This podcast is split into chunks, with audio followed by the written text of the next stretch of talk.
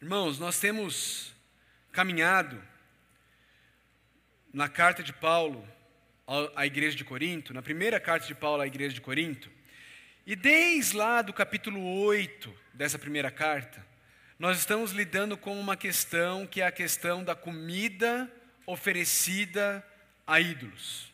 Desde ali, nós estamos lidando com essas questões. E basicamente, a igreja de Corinto tinha três perguntas para o apóstolo Paulo sobre essa questão da comida oferecida a ídolos. A primeira pergunta é: nós podemos comer refeições servidas em templos pagãos? A gente viu a resposta no domingo passado. As duas outras perguntas eram: nós podemos comprar carne no mercado sem saber se elas são ou não provenientes dos templos? E a terceira pergunta era: nós podemos ir comer refeições na casa de, de pessoas descrentes, sem saber se a carne está vindo ou não dos templos pagãos, se a carne foi ou não oferecida a ídolos. Queridos, eu acredito que ninguém aqui tem esse tipo de questionamento, não é verdade? Ninguém aqui é convidado para ir em templo pagão comer. Ninguém aqui vai no mercado, vai ali no açaí pensando assim: será que essa carne aqui que eu vou comprar no açaí, que eu vou comprar aqui no supermercado Reis, que eu vou comprar aqui no Bretas, será que ela foi oferecida a ídolos? Não é algo que é da nossa, do nosso cotidiano. Nós, quando somos convidados, mesmo por amigos que não são da igreja, a comer na casa deles, eu e você não temos essa pergunta, esse questionamento: será que a carne que eles vão oferecer para mim, ela é oferecida a ídolos? Não é? Essa não é a nossa realidade. Será então que a gente deve descartar esse texto? Será então que esse texto não tem relevância nenhuma para nós, praticidade nenhuma para nós, serventia nenhuma para nós? Claro que tem. É claro que tem. A palavra de Deus, ela é extremamente relevante na minha vida e na sua vida.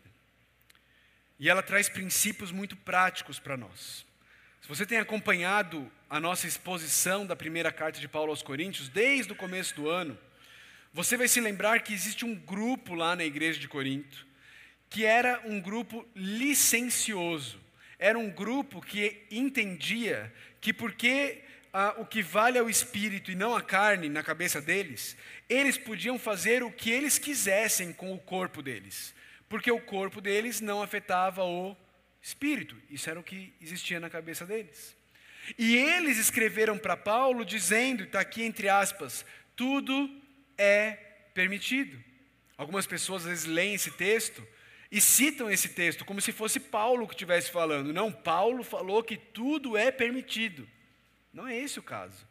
Quem havia dito isso eram os irmãos de Corinto, na carta que escreveram para Paulo. Paulo está citando esses irmãos. Paulo está citando eles e dizendo: olha, vocês dizem tudo é permitido. Vocês dizem nós podemos fazer qualquer coisa porque não afeta o nosso corpo, não, não afeta o nosso espírito. Mas Paulo vai mostrar, queridos, que o foco da, da, desses, desses irmãos na igreja de Corinto estava no direito deles nas coisas que eles tinham o direito de fazer, na liberdade que eles tinham. E eles queriam defender com unhas e dentes a liberdade deles fazerem o que eles quiserem. O foco deles estava no direito deles, no que eles se entendiam como livres para fazer. O que também tende a ser o meu e o seu foco muitas vezes, não é verdade? Não é verdade que muitas vezes eu e você nos apegamos nas nossas liberdades e nós eh, usamos aquela frase assim: não, mas, mas eu não fiz nada de errado. E, e eu e você, muitas vezes, a, a gente, a gente a, quer nortear nossas vidas apenas e tão somente pelo que é certo e pelo que é errado, pelo que é permitido e pelo que é proibido. Quantas e quantas vezes eu ouço as pessoas falando assim, pastor, me dá só uma lista do que pode e o que não pode fazer. Me dá uma lista de regras, o que eu posso fazer, o que eu não posso fazer. Assim fica mais simples, assim fica mais fácil. Porque se eu posso fazer, então eu sou livre para fazer. E eu vou fazer, porque eu posso, me é permitido. Mas, queridos, aqui nesse texto, Paulo, ele quer nos ajudar a entender que, mesmo você tendo essa mentalidade errada de que tudo é permitido, você precisa mudar essa mentalidade e conformar o seu caminhar, a tua vida, não pela mentalidade do tudo que eu posso, até onde eu posso ir, o que, que eu posso fazer. Essa não deve ser a sua mentalidade. A sua mentalidade deve ser balizada por duas coisas. O texto que a gente está diante de nós basicamente nos apresenta dois balizadores, dois guard-rails na estrada da vida, que nos ajudam a não sair da pista, que nos ajudam a fazer a caminhada cristã do jeito que Deus quer que eu e você caminhemos na caminhada cristã.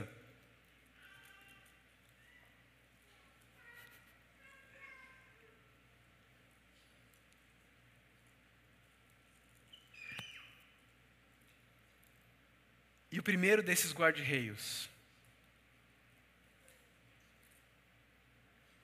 é o guarda-reio do amor ao próximo.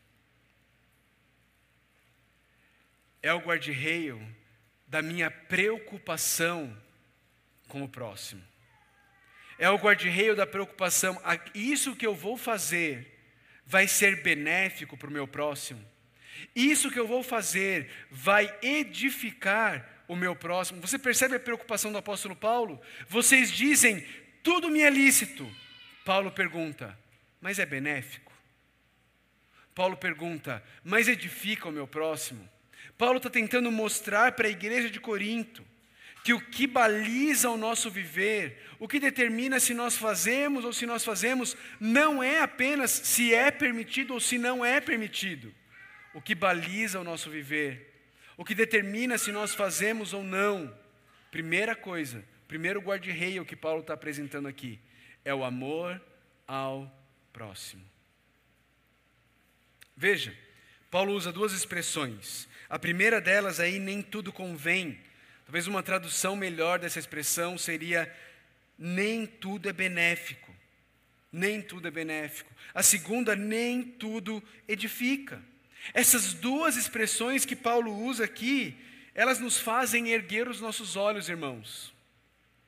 Elas nos fazem tirar os olhos do nosso umbigo e colocar nossos olhos no próximo e nos perguntar: ok, eu tenho liberdade para fazer isso, mas ao fazer isso, eu vou estar beneficiando meu, o meu próximo?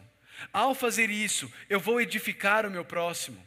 Veja, a pergunta não pode ser só se eu posso ou se eu não posso, porque nem tudo que nós podemos vai ser benéfico para as pessoas que estão ao nosso redor. Nem tudo que nós podemos fazer vai edificar aqueles que estão ao nosso redor. E a primeira baliza, o primeiro guarda-reio que Paulo apresenta, é a baliza e o guarda-reio do amor ao próximo.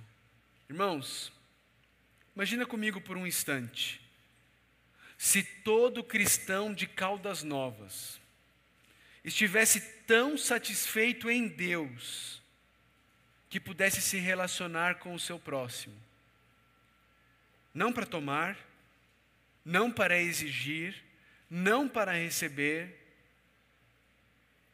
mas para doar, para abrir mão, para servir, para transbordar no outro o amor que já recebeu de Deus. Será que Caldas Novas seria diferente? Paulo resume esse ensino do primeiro guarda-reio no versículo 24.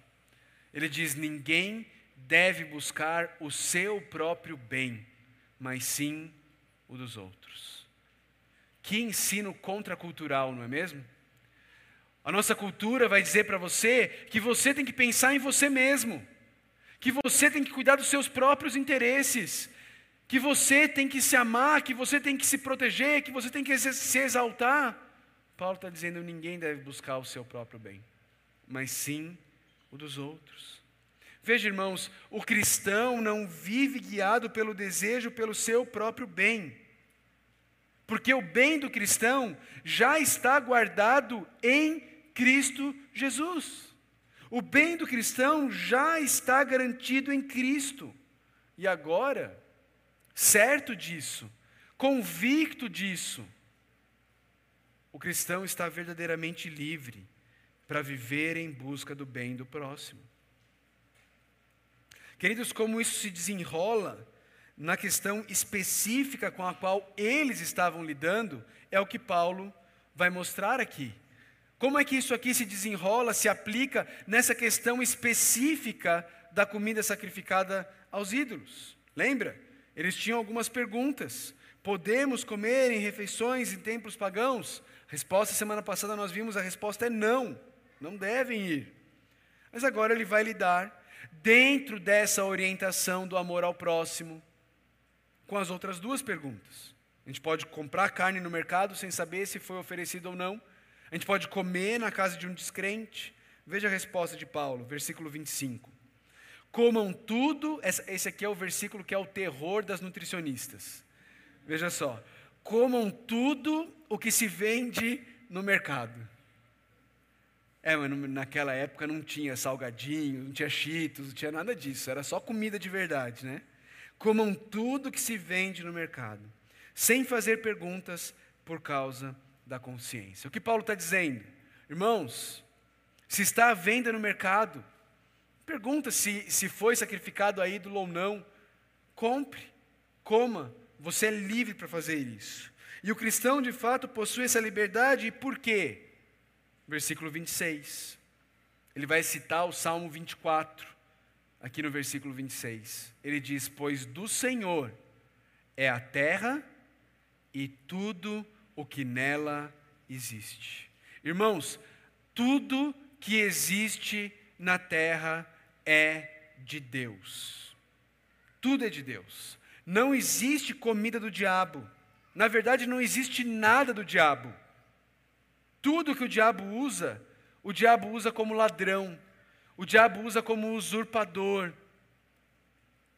porque ele não criou nada. O diabo não é dono de nada. Deus é dono da terra e de tudo o que nela existe. E por isso, eu e você temos a liberdade para desfrutarmos de tudo que Deus criou. Deus criou todas as coisas para a glória dele e para o nosso deleite, para o nosso desfrute. Veja, lá em Gênesis capítulo 1, Deus cria todas as coisas e ele diz o seguinte ao homem e à mulher: Sejam férteis e multipliquem-se, encham e subjuguem a terra, dominem sobre os peixes do mar, sobre as aves do céu e sobre todos os animais que se movem pela terra. Disse Deus: Eis que dou a vocês todas as plantas que nascem em toda a terra e produzem sementes, e todas as árvores que dão frutos com sementes. Elas servirão de alimento para vocês, e dou todos os vegetais como alimento a tudo que tem em si fôlego de vida, a todos os grandes animais da terra, a todas as aves do céu e a todas as criaturas que se movem rente ao chão. E assim foi. Deus criou todas as coisas e falou para Adão e Eva: Olha, é para vocês usarem, é para vocês dominarem sobre toda a criação, e é para vocês comerem de todos os vegetais, de todas as árvores, de todas as frutas, de tudo que produz semente, é para vocês comerem. Se você for, então indo, coma de tudo o que for apresentado. Colocou na mesa, come sem perguntar nada, sem perguntar nada. Mas Paulo continua e ele, ele essa, essa última pergunta, resposta de Paulo, ela é um pouco mais complexa. Ele diz assim no verso 28: Mas, se alguém disser, isto foi oferecido em sacrifício, não coma, tanto por causa da pessoa que o comentou, como da consciência. Aqui, irmãos, Paulo está aplicando a preocupação com o próximo. O texto parece nos dizer que tem alguém ali, junto com você nessa refeição, que provavelmente é um descrente, que também foi convidado para aquela refeição, e na cabeça dele, você não pode comer aquela comida. Ele chega para você e ele te alerta: ó, oh, isso aqui não é para você, não, hein, crente? Isso aqui foi oferecido em sacrifício. Então Paulo diz: se esse for o caso, não come. Não come por causa da consciência da outra pessoa. Versículo 29 deixa claro isso. Por causa da consciência do outro, não da sua própria. Porque nós somos livres, mas por amor ao próximo. Lembra o primeiro, a primeira baliza? O primeiro guarda-reio? Por amor ao próximo, nós abrimos mão das nossas liberdades pelo bem do próximo. Lembra do texto lá de 1 Coríntios, como terminou o capítulo 8, quando começou esse assunto? No capítulo 8, versículo 13, Paulo diz: Portanto, se aquilo que eu como leva o meu irmão a pecar, nunca mais comerei carne, para não fazer meu irmão tropeçar. Nós restringimos a nossa liberdade por amor ao próximo. Se participo da refeição, versículo 30, com ação de graças, por que sou condenado por algo pelo qual dou graças a Deus? E a resposta é: você não é condenado. Você não é condenado. Eu e você poderíamos participar com a consciência tranquila dessa refeição, comendo ali na casa daquela pessoa descrente, mas, por amor ao próximo, Paulo nos chama a restringirmos nossa liberdade por amor ao próximo. Assim, queridos, a, a primeira das duas balizas do caminhar cristão é o amor ao próximo. Como é que eu posso amar o próximo? Eu preciso estar sempre me perguntando se aquilo que eu vou fazer vai edificar o meu próximo. Se aquilo que eu vou fazer vai ser benéfico para o meu próximo. Eu preciso estar constantemente me perguntando como eu posso me restringir para que eu não me torne um empecilho para a fé dele. Como eu posso me restringir para que eu não me torne um obstáculo para a salvação dele? Eu e você precisamos fazer essas perguntas. Mas existe uma outra baliza, existe um outro guard-rail nessa estrada, nos ajudando a ver o caminho a ser seguido. O outro está no versículo 31, que talvez seja o mais conhecido desse texto. Assim, quer vocês comam, quer vocês bebam, quer façam qualquer outra coisa, façam tudo para a glória de Deus. Irmãos, o outro guarda-reio é a glória de Deus. Agir de tal forma que deixe claro que Deus é suficiente agir de forma que Deus seja glorificado é fazer as coisas do dia a dia, deixando claro na maneira como você faz que Deus é suficiente na sua vida, que Deus nos satisfaz, que reconhecemos que tudo vem de Deus e que Ele é tudo que eu e você precisamos. Isso é glorificar a Deus. É quando eu como é quando eu como deixando claro que o que me satisfaz não é a comida, é Deus. É quando eu bebo deixando claro que o que me satisfaz não é a bebida, é Deus. É quando eu namoro deixando claro que o que me satisfaz não é o namoro, é Deus. É quando eu pratico esporte deixando claro que o que me satisfaz na vida não é o esporte, é Deus.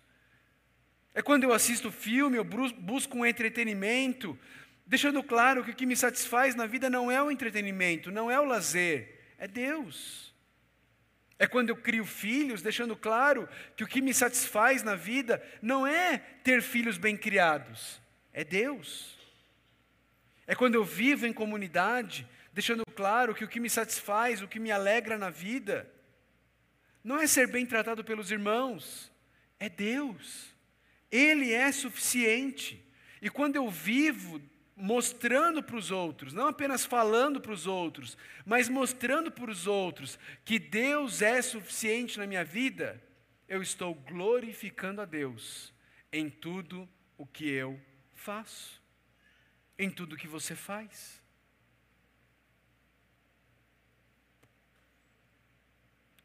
Quais têm sido as balizas da sua vida, irmãos?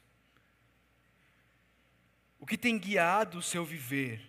O que é que define se você faz algo ou não? Se você vive algo ou não? O emocionalismo? Ah, mas eu, eu senti os seus desejos.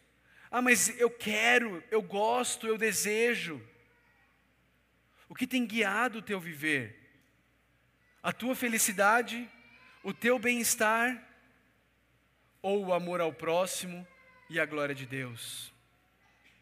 Irmãos, vocês se lembram? Quando Jesus Cristo esteve na terra, perguntaram para ele qual era o maior mandamento. Qual foi a resposta de Jesus? Amarás a Deus sobre todas as coisas e ao teu próximo, como a ti mesmo. Esses são os balizadores do seu viver. O seu viver é determinado pelo, olha, isso aqui é fruto do amor a Deus, isso aqui glorifica a Deus, e isso aqui vai ser benéfico para o meu próximo, vai edificar o meu próximo. Ou você está tão autocentrado, tão consumido em você mesmo, tão focado nos seus direitos, nas suas liberdades, que você só consegue pensar no eu posso ou eu não posso.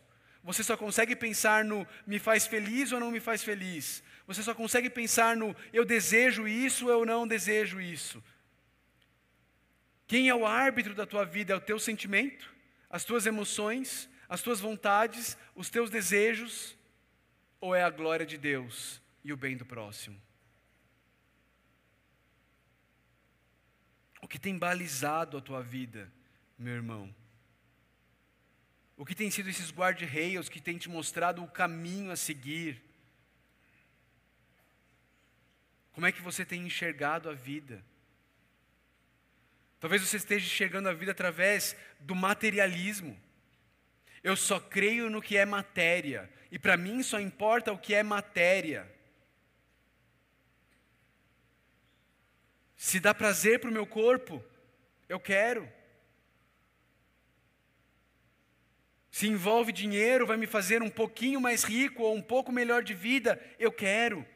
Eu só me importo com o aqui e o agora. Eu sou um materialista. Será que o que tem guiado você é o relativismo que tem tomado conta das pessoas? Não existe mais verdade absoluta. A verdade é minha. Eu tenho a minha verdade. Eu defino para mim mesmo o que é certo e o que é errado, determinado no que eu gosto, determinado no que vai me fazer bem, determinado no que eu quero. O que tem, o que tem governado o seu viver? O que é que baliza as suas decisões? O que é que baliza a maneira como você vive? Amar a Deus sobre todas as coisas e ao próximo como a você mesmo? Ou você é o Senhor da sua vida? Queridos, todos nós aqui temos um mestre. Todos nós aqui temos um Senhor. Ou Deus é o Senhor da sua vida, e aí você vive para a glória dele, para o bem do próximo. Aí você vive amando a Ele sobre todas as coisas e ao próximo como você mesmo. Aí você vive satisfeito nele, buscando servir o próximo. Ou então, você é o Senhor da sua vida.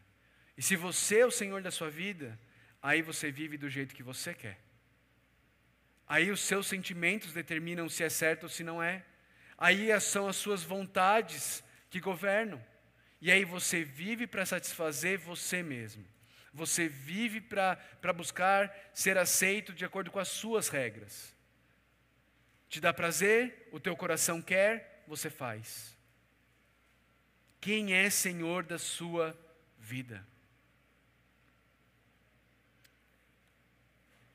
Paulo termina esse texto dizendo: não se tornem motivo de tropeço nem para judeus, nem para gregos, nem para a igreja de Deus. Irmãos, o objetivo de Paulo para a salvação de nenhum perdido e nem pedra de tropeço para nenhum irmão da igreja.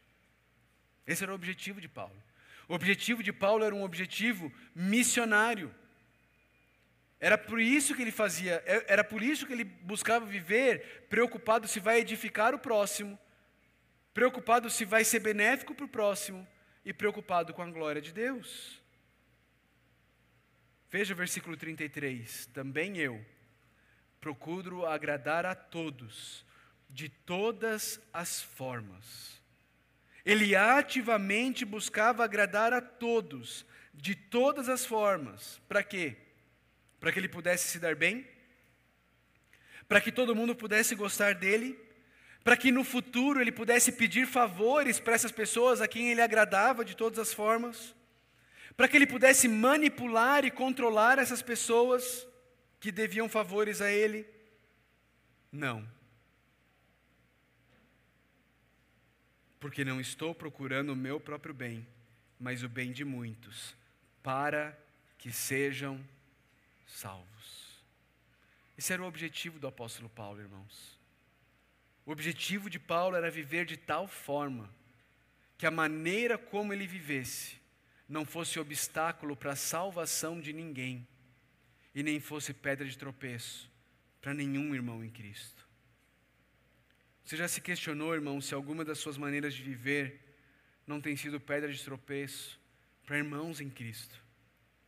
E obstáculos para a salvação dos descrentes? Isso era algo muito forte no coração do apóstolo Paulo.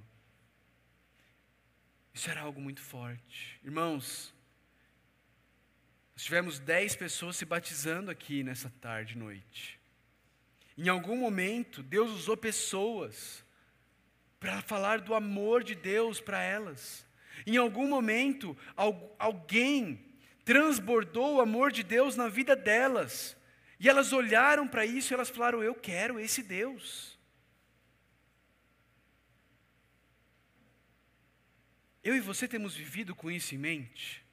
Eu e você temos vivido em mente, pensando no nosso dia a dia, existem dois balizadores: o bem do próximo, a glória de Deus, para que muitos sejam salvos. Ou nós estamos vivendo a nossa vida como se não houvesse amanhã?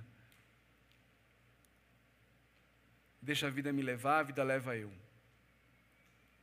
vivendo nossas vidas como se fôssemos senhores do nosso destino, como se tudo que houvesse fosse o hoje. Ganhar dinheiro, fazer carreira, ficar rico, ter prazer, constituir família, namorar, passar no concurso, passar no vestibular, e vivemos esquecendo que estamos em missão. Que se você está em Cristo, você é um soldado de Cristo. E como soldado de Cristo, você está em missão. Você não está passeando no bosque enquanto o seu lobo não vem, fazendo o que você quer, o que você gosta.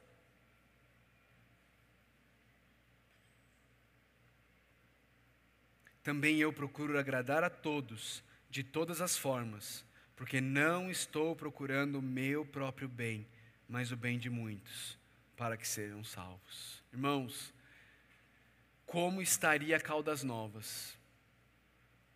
Daqui um, dois, três, cinco anos, dez anos. Se as duzentas e tantas pessoas que estão aqui nessa noite vivessem não para agradar, não procurando o seu próprio bem, mas procurando agradar a todos, de todas as formas, buscando o bem de muitos, para que sejam salvos. Como estaria Caldas Novas se eu e você vivêssemos assim?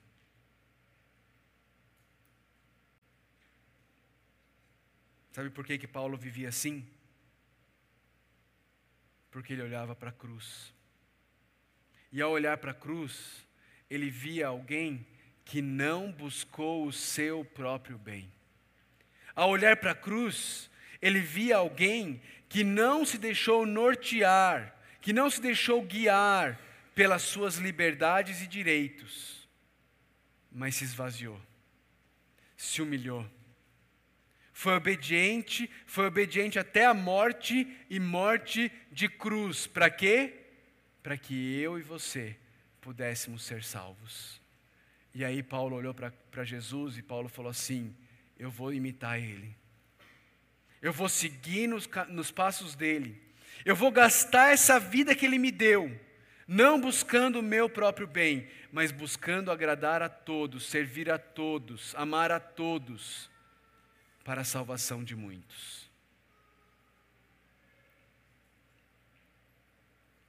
Onde estão os meus e os seus olhos?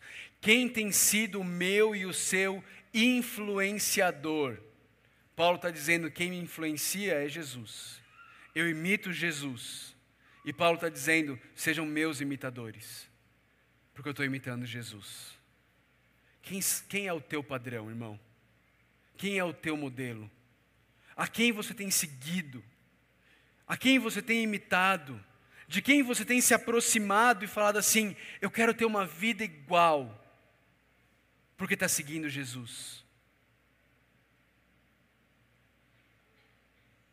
Os jovenzinhos aqui, pré-adolescentes, adolescentes, você tem sido influenciado por quem? Você tem sido influenciado por youtubers? Por pessoas no Instagram que ficam esbanjando, mostrando uma vida mentirosa, onde tudo que importa é a matéria, tudo que importa é o dinheiro, tudo que importa é o prazer, tudo que importa são os meus sentimentos e os meus desejos? Ou você tem se aproximado de pessoas reais, homens e mulheres de Deus, que têm negado a si mesmos, para o bem do próximo, para a glória de Deus e buscado se aproximar dessas pessoas e aprender com essas pessoas e crescer. Ou você tem se tornado um seguidor, um imitador de youtuber e Instagram?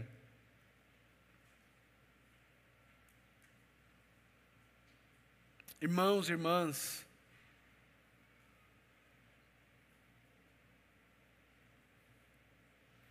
quais são algumas práticas suas, para quais talvez você seja livre, mas que talvez estejam sendo pedra de tropeço e obstáculo para a salvação dos outros. Deixa eu dar um, uma aplicação muito prática disso aqui. A maneira como eu e você lidamos com serviços ruins prestados na nossa cidade. Existem serviços ruins prestados na nossa cidade? Temos nós o direito de reclamar pelos serviços ruins prestados na nossa cidade? Mas, queridos, será que a minha e a sua postura diante de descrentes, nos comércios e prestadores de serviço da nossa cidade, não seria um obstáculo à fé de muitos deles? Será que o dia que um vendedor, um garçom, entrar aqui pela porta e, e, me ver aqui, te ver aqui, ele vai olhar e falar assim: ah, só podia ser crente mesmo. Pela maneira como você me tratou aquele dia que você foi no meu comércio, só podia ser crente. E o que, que isso vai significar? Só podia ser crente, você foi educado, você foi gentil, você foi respeitoso, você esteve disposto a abrir mão dos seus direitos. Ou só podia ser crente vai significar você foi rude, orgulhoso, achava que era o dono do mundo. A nossa postura diante dos prestadores de serviço, do comércio na nossa cidade, tem sido um conduíte ou um obstáculo para a salvação das pessoas.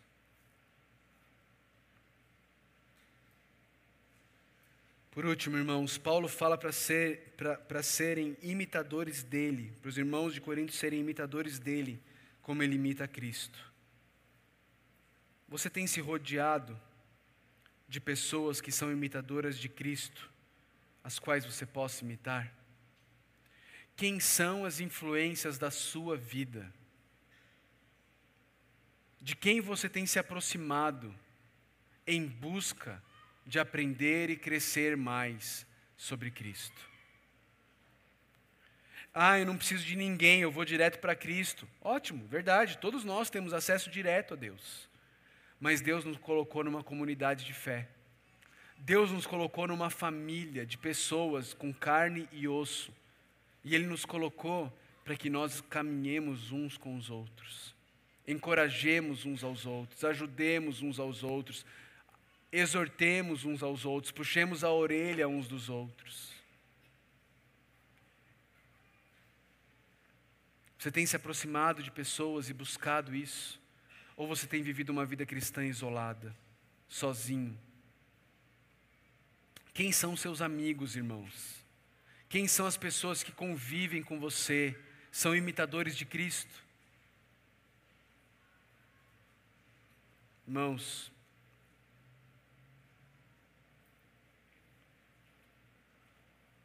se você está em Cristo, você não é mais de você mesmo.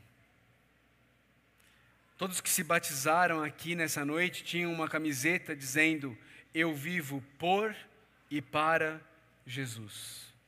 Essa camiseta é baseada no versículo 20 de Gálatas 2, onde Paulo diz: Eu fui crucificado com Cristo. Assim já não sou eu mais quem vive, mas Cristo vive em mim. E a vida que agora vivo no corpo, eu vivo-a pela fé no Filho de Deus que me amou e se entregou por mim. Meu irmão, minha irmã, se você está em Cristo, a sua vida não te pertence mais, ela é de Deus. Ele comprou a tua vida com o sangue de Jesus. Como é que você tem vivido? Como é que tem sido o seu dia a dia? Você tem, você tem se deixado ludibriar, enganar, hipnotizar pelas luzes desse mundo, pela rotina desse mundo, pelo normal desse mundo de trabalhar, estudar, casar, ter filho? Ou você tem se mantido focado de que a gente faz todas essas coisas, mas a gente faz essas coisas para o bem do próximo, para a glória de Deus, para que muitos sejam salvos? Senhor Deus, nós queremos pedir a tua ajuda, Pai. Nós queremos pedir que o Senhor nos capacite, Deus. Que o Senhor traga arrependimento ao nosso coração, Pai. Que o Senhor não nos permita viver como zumbis, iludidos, vivendo a vida aqui nesse mundo caído, como se isso aqui fosse tudo que existisse, Deus. Como se a nossa vida se resumisse a isso comer, beber, casar, ter filhos e fazer carreira e morrer. Pai, nos ajuda a ver significado nisso tudo. E o significado só vai vir o dia que eu, meus irmãos e irmãs entendermos que a nossa vida já não é nossa. Que tudo isso que nós fazemos, nós não fazemos pelos mesmos motivos que os descrentes fazem, mas nós fazemos para o bem do próximo, para a glória do Senhor, para que muitos sejam salvos. Esse é o nosso desejo. Arde em nós esse desejo, Deus. Usa cada um de nós aqui para amar o próximo, para viver para a glória de Deus, a fim de que muitos mais sejam salvos. Esse é o nosso desejo, Senhor. Nós oramos no nome precioso do nosso poderoso, amoroso e gracioso Salvador, Jesus Cristo. Amém.